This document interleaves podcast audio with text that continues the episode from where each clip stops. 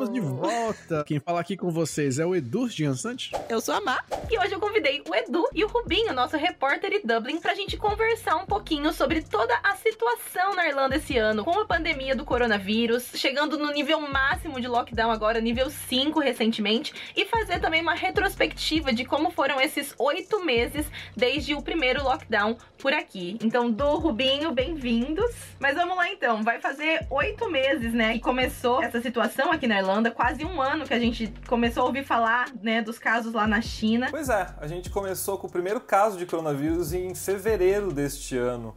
E eu me lembro muito bem, foi no dia 29 de fevereiro, na verdade. Então já faz oito meses que a gente está com a pandemia, porque eu lembro que no primeiro dia, quando teve o primeiro caso do coronavírus aqui, a OMS declarou que a gente estava em pandemia né, mundial. E no começo tinha até aquela duvidazinha, ah, mas será que vai chegar na Irlanda? Porque na Itália já tinha bastante caso, mas falava, ah, a Irlanda é uma ilha, talvez não chegue. Bons tempos quando a gente achava que não ia chegar aqui. E chegou e chegou muito bem, né? A gente chegou no pico de coronavírus, que foi em abril, a gente teve o recorde em abril, daí a gente baixou de novo o número de casos, só para dar um resumo para vocês. E agora a gente está na chamada segunda onda, não só na Irlanda, mas também na Europa inteira. Mas aqui na Irlanda foi um dos países, aliás, foi o primeiro país da Europa que voltou a ter um lockdown bem restrito, bem parecido com aquele que aconteceu em março, quando começou a pandemia, que a gente fechou praticamente tudo que tinha aqui, é, todas as lojas, é, deixando aberto só aquilo que era essencial. Desde de abril que teve é, 936 casos, é, novos casos em 24 horas, que foi considerado o recorde, né? Para a época. Agora a gente chegou em um novo recorde, recorde em outubro, no último dia 20 de outubro, com 1.263 contaminações em um dia. Uma perspectiva para vocês dois entender que a gente viu isso no começo, né? A gente estava aqui na Irlanda, a gente tinha acabado de voltar do Brasil e tal. Em abril, é, parecia, percepção às vezes, né? Que como alardeou uma coisa muito de repente, cresceu muito rápido, a gente via, né, Itália, como você falou, dava aquele medo de, meu, mil casos por dia. Você falou, meu Deus, começou a subir, subir, e aí o número de mortes aumentar muito. A taxa de mortalidade era muito alta, e aí é o que eu tô te falando que é percepção, tá? Porque a gente tinha muita gente que tinha sintomas e essas pessoas eram faziam testes depois do sintoma, e aí você falava lá, tem 9 mil casos de pessoas com sintomas que reportaram, foram fazer o teste por conta disso, e aí, consequentemente, um, um percentual delas, infelizmente, morreu, né? Faleceu. E aí o percentual de mortes por casos que a gente via era muito alto, né? O número de mortes por, por casos, por que a gente tinha diariamente. O que eu percebi que aconteceu foi a gente, né, começou a baixar, a gente controlou muito bem, só que com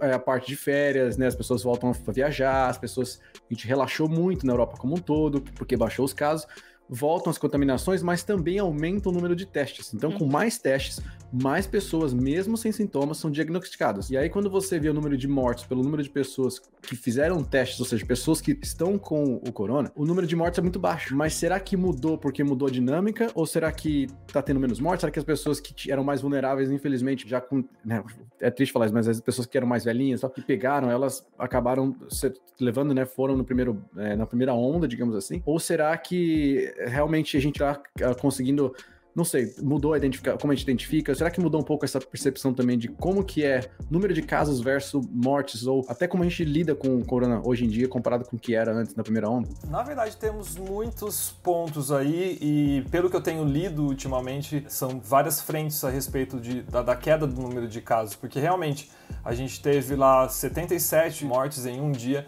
em abril. E agora a gente está com muito mais casos, passando dos mil casos, e está tendo três mortes, duas mortes por dia, que é bem mais baixo do que naquela época. O que a gente tem visto é que mudou também o tratamento nos hospitais, muita gente era entubada sem necessidade, intubação é uma coisa séria, que pode ter um risco muito grande de morte. Hoje em dia não está tendo muito mais intubação porque a, a, os médicos aprenderam a lidar com o vírus sem, sem a necessidade de, de intubar a pessoa. A gente também percebe que a, as pessoas com risco elas estão tomando muito mais cuidado, as famílias estão protegendo mais os idosos. Em abril, março, abril, é, muitas da, dos asilos aqui na Irlanda foram tomados pelo coronavírus. Eu lembro que os focos de coronavírus eles eram em asilos. Hoje em dia, o, o, foco do coronavírus são casas de família. E a idade também diminuiu muito. Se você pegar a média de idade hoje dos novos contaminados, está na base dos 30, 40 anos de idade. Muito por conta do que você falou, as pessoas saíram de casa, né, viram que baixou, puderam sair. A Irlanda mesmo lançou uma green list de países que você poderia voltar sem precisar fazer quarentena. E isso, apesar do país ter falado não viagem, só viagem para se for muito essencial, as pessoas viajaram, é comum, né? As pessoas podem ir e voltar sem precisar fazer quarentena. Foram para Malta, foram. Eu mesmo também acabei viajando. Itália, Malta, tinha vários países na Green List que havia a possibilidade de viajar e as pessoas mais jovens fizeram isso. Então eu acredito que uh, tem tudo, tudo isso que a gente está tá dizendo a respeito da, da, das mortes, é, mas eu acho que só no futuro quando houver uma pesquisa muito assim científica a respeito disso, vai, vai acabar descobrindo. Eu achei bem legal essa perspectiva que você colocou, Bim, ah, porque faz sentido. A gente, é, no começo, não sabia muito bem como lidar os hospitais, as pessoas, ninguém no geral sabia, a gente estava começando a adaptar, né, como é que era a higienização, o controle de isolamento e tal. Muita gente chegava em casa, tomava um banho, tirava a roupa inteira, deixava na garagem. Mudou um pouco para o que, que é a percepção do que você precisa fazer, que é excelente as pessoas se educarem mais com isso. O que você citou também, que é muito importante, é que aqui na Irlanda, Irlanda, o número de casos para jovens aumentou demais, né? Que é, na verdade, o contato social, mais do que, por exemplo, a transmissão por uso de transporte público, ou de viagens, ou de uh, outros tipos de contato, né? Muito mais o contato público e numa faixa etária muito menor. Então, a gente percebe que, por exemplo, a reabertura de escolas, molecada se reencontrando em grupos grandes, fazendo festa, acabou trazendo muito mais, né, é, casos, porque, pô, a pessoa, se um jovem pegou, ele vai para casa dele, os pais estão vulneráveis, né? Estão com esse risco aí iminente, porque os filhos estão tudo aí caminhando como se nada houvera. Como é que é a perspectiva que vocês estão tendo? Porque a gente tá cada um em um lugar aqui, né? A Má num ponto da cidade, eu tô na outra e o Rubinho tá mais no centro. Como é que influenciou essa mudança, esse novo lockdown, né? O, o nível mais alto de restrição. Como é que tá sendo isso aí para vocês? O que, que mudou na rotina? O que, que não mudou? Então, na verdade, é, desde que a Irlanda entrou em lockdown lá em março, uh, mudava toda semana, aliás, a cada 14 dias, o governo tinha que ir pra televisão e falar olha, a partir de segunda-feira vai acontecer isso, isso, isso, porque os casos estão assim, assado. E o que eles decidiram fazer agora em setembro, na verdade, foi é, colocar um plano, né, um plano de como conviver com o coronavírus. Esse plano são cinco níveis diferentes, e cada nível depende da quantidade, da taxa de, de contaminação que está na Irlanda, né, então a, a, quantidade de positivados a cada 100 mil habitantes. E cada nível é, é um lockdown um pouco mais restrito, como é o nível 5, e um pouco mais ameno, como é o nível 1.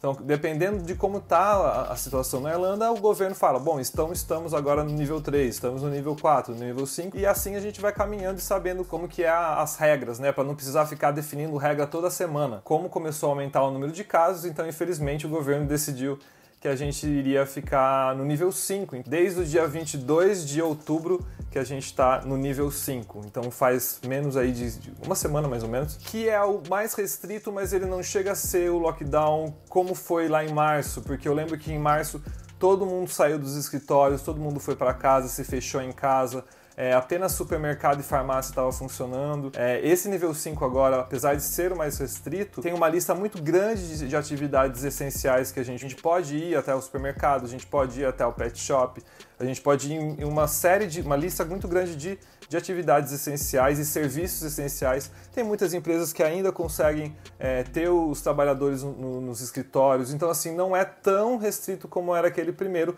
porque a Irlanda viu que dá para dar uma liberada em algumas coisas. Apesar disso, a gente não pode receber pessoas em casa, por exemplo, não pode receber uma pessoa em casa. As multas, as multas é uma novidade interessante, que se, uma pessoa der uma, uma festa hoje em dia em casa, ela pode ser multada em até mil euros, você presa até seis meses. Se você está indo para uma festa, a polícia pode interceptar você e, e também multar.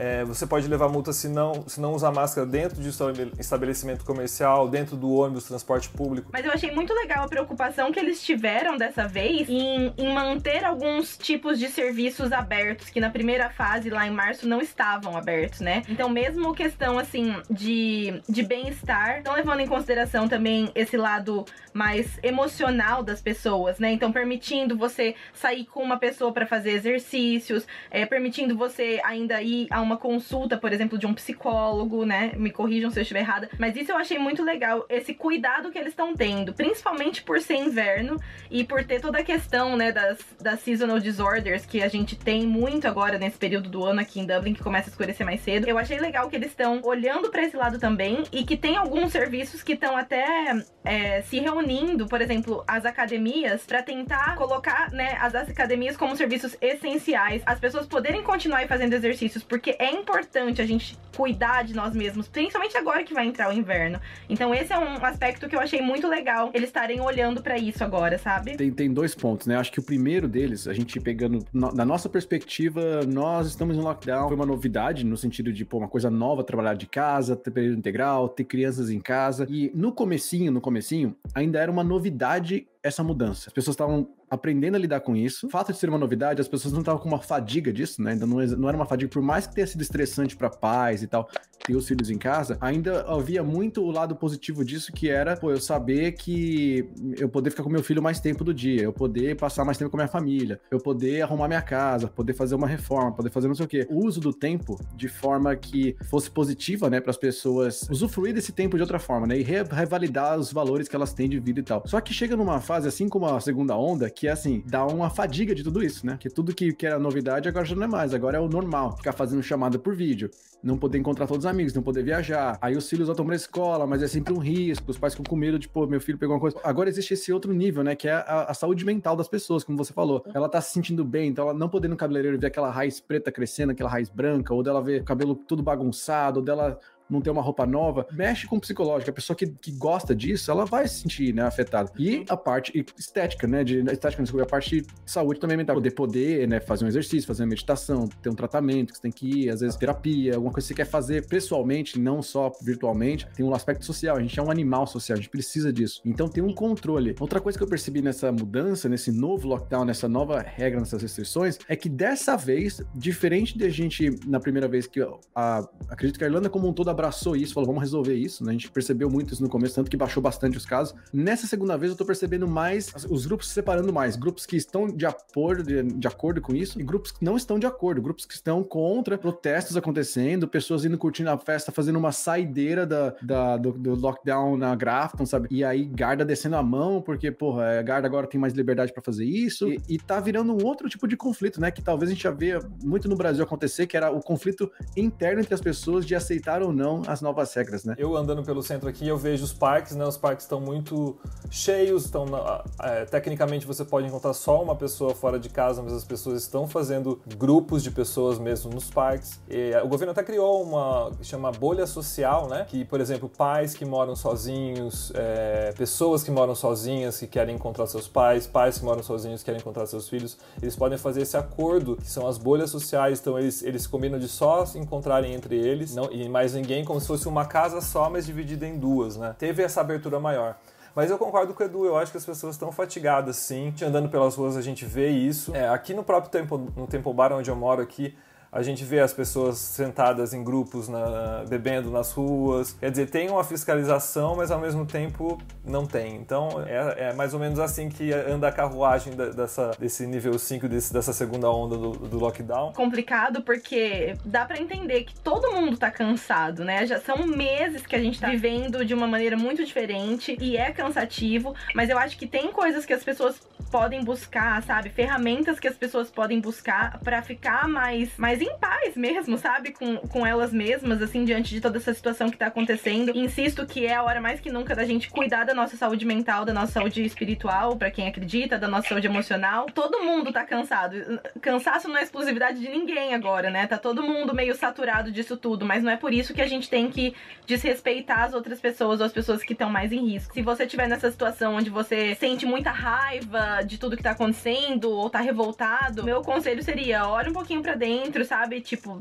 pense em algumas coisas que você pode fazer para você se sentir melhor com você, porque a gente ficar frustrado e sentindo raiva não vai levar a gente a lugar nenhum, não vai ajudar a gente a mudar nada, sabe? Só vai fazer a gente se sentir pior. Então, eu acho que é importante trabalhar muito essas questões, assim, de sentir mais calma, menos ansiedade. Vocês sabem, sempre falei da meditação e eu tenho meditado mais do que nunca durante o lockdown, porque senão acho que eu ia ter ficado doida, cansaço, a frustração, todo mundo vai estar sentindo, mas o, o, o que a gente pode mudar é como a gente vai escolher reagir reagir a essas coisas e lidar com tudo que tá acontecendo, já que a gente não pode mudar o que tá acontecendo, né? Outro ponto também, né, que eu queria que eu queria levantar, que mudou bastante, né, a gente pensando aí no, no lockdown, né, que voltou agora, o nível 5, acho que uma das maiores mudanças que a gente tá vendo agora é realmente o impacto que isso teve pros intercambistas, principalmente para quem ainda não tinha embarcado, né? Porque agora o governo colocou que como as escolas tiveram que voltar a dar as aulas online, elas não podem mais receber nenhum aluno de fora. Então, os intercambistas não podem entrar na Irlanda nesse momento até segunda ordem, né? Até que haja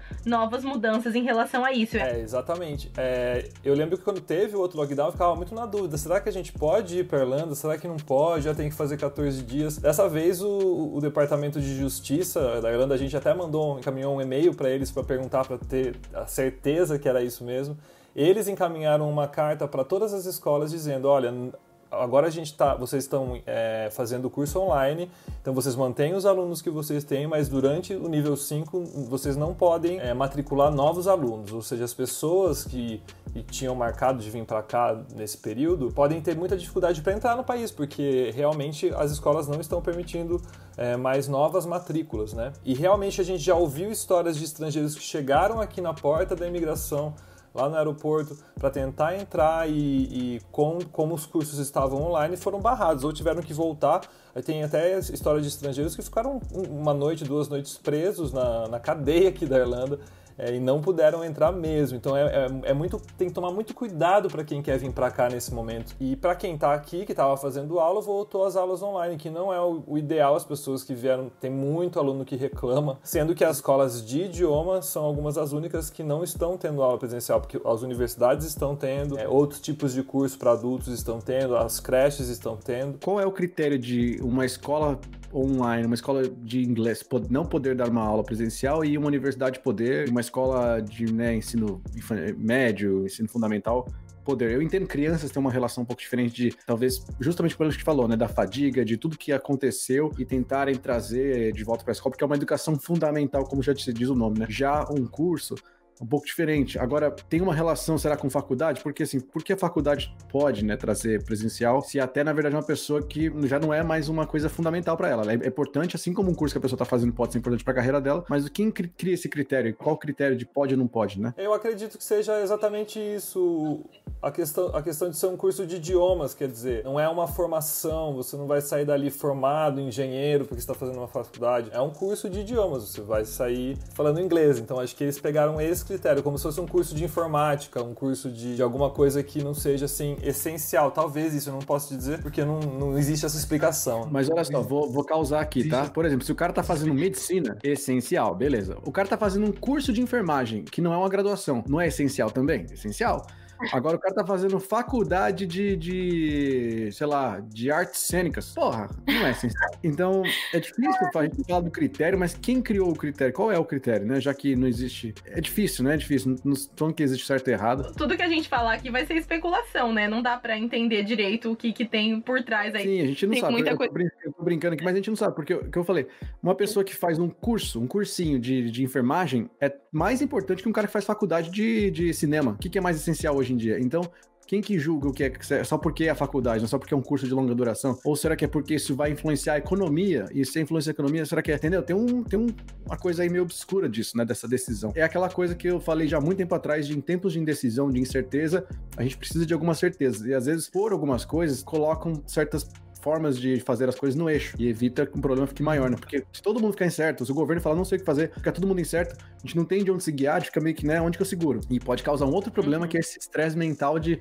indecisão, de incerteza. A regra tá aí para isso, a certeza tá aí para isso, por mais que não seja uma certeza que a gente concorde. E, ah, uma coisa importante, viu? A gente falou sobre, uh, uh, o Rubinho comentou aí das pessoas até às vezes serem presas, né, porque não poderiam chegar aqui e estão tentando vir de qualquer forma. Isso não se aplica para quem já está na Irlanda, é estudante aqui, já tá matriculado, diferente de quem vai vir ainda, né, que tá querendo comprar um curso para chegar agora, assim, comprou para agora. É muito diferente. Agora não pode, para quem vai comprar. Agora, quem já tá aqui, já estuda e, e teve o impacto do lockdown, pode, né? Você não tem problema nenhum. Você não vai ser barrado, né, por conta disso. Você já é um residente temporário aqui. Você já tem uma carteira de residência que é o IRP. O que não pode é você tá vindo para cá pela primeira vez fazer o seu intercâmbio, né? Mas para quem já tá aqui, inclusive, o governo providenciou auxílio para intercambistas, né, lá na primeira fase do lockdown. E esse, inclusive, é outro assunto, né, que é o, o auxílio emergencial, que o governo decidiu mais uma vez aumentar o valor das pessoas que continuam desempregadas por conta do lockdown lockdown. Interessante porque eles iam encerrar agora em setembro, né? As novas inscrições de quem ficasse desempregado e eles acabaram estendendo até o fim do ano, justamente porque eles sabiam que ia entrar no novo lockdown, muitas pessoas iriam perder o emprego, então eles já fizeram essa mudança. E outra mudança que eles fizeram foi que quem já tinha baixado de 350 euros por semana para 300 euros. e eles voltaram atrás com o teto novamente sendo 350. Quer dizer, quem ganhava até 400 euros por semana antes da, da pandemia está ganhando agora 350 por semana é, no auxílio emergencial. É claro que a, a, expectativa é que até abril volte a diminuir, dependendo do, de como vai ser o, o restante do, do, do, ano agora e o começo do ano que vem. Mas é legal que eles tiveram essa, essa visão de que muitas pessoas perderiam o emprego, obviamente, com um nível 5. Precisavam estender isso até o fim do ano, justamente porque se as pessoas não pudessem se cadastrar até setembro, ia ficar muita gente desempregada e sem auxílio nenhum. E o governo sabe que ele precisa fazer isso, não só não é só uma ajuda, mas é para manter a economia funcionando, porque as pessoas precisam ter dinheiro no bolso bolso para essa economia funcionar. É, o governo já falou que também nada de graça, que isso vai cair de, de alguma forma no imposto das pessoas no futuro, mas ele está conseguindo manter a economia é, a partir desse, desse auxílio emergencial para as pessoas. E como a Má disse, muita gente está sobrevivendo realmente com isso, com esse auxílio. De outra forma, não teria como. E, e infelizmente é. tem quem abusar do sistema. Não estou falando brasileiro, mas de nacionalidades distintas aí, mas que a gente está tentando fazer um negócio para sustentar, né? E, e, é o que o Bin falou. A gente, se eu não me engano, já aconteceu isso já. Eu não sei o percentual, mas quem tem emprego já full time, é, eu não sei se é por valor de salário, banda salarial, tá tendo um desconto maior percentual aí é, durante esse período. Eu não sei se já aconteceu ou se era uma proposta, mas essa, essa esse desconto é para você sustentar os outros, né? Então, assim, quem está empregado está pagando desempregado indiretamente, né? Não, não isso, mas é, o governo está tentando tirar fundos de algum lugar, porque a economia está parada, tá, tá, muito, o ciclo está muito baixo. Né? E a gente precisa uhum. ser consciente disso, né? É um bem coletivo esse. Então a gente tem que estar consciente disso. Gente, Rubinho, Du, obrigada. Se você quiser deixar nos comentários dúvidas, perguntas, coisas que vocês gostariam que a gente falasse mais sobre, discutisse aqui a respeito do corona, da pandemia, do lockdown aqui na Irlanda, enfim, deixa aí nos comentários que a gente grava uma parte 2 respondendo as perguntas de vocês. E obrigada mais uma vez, então.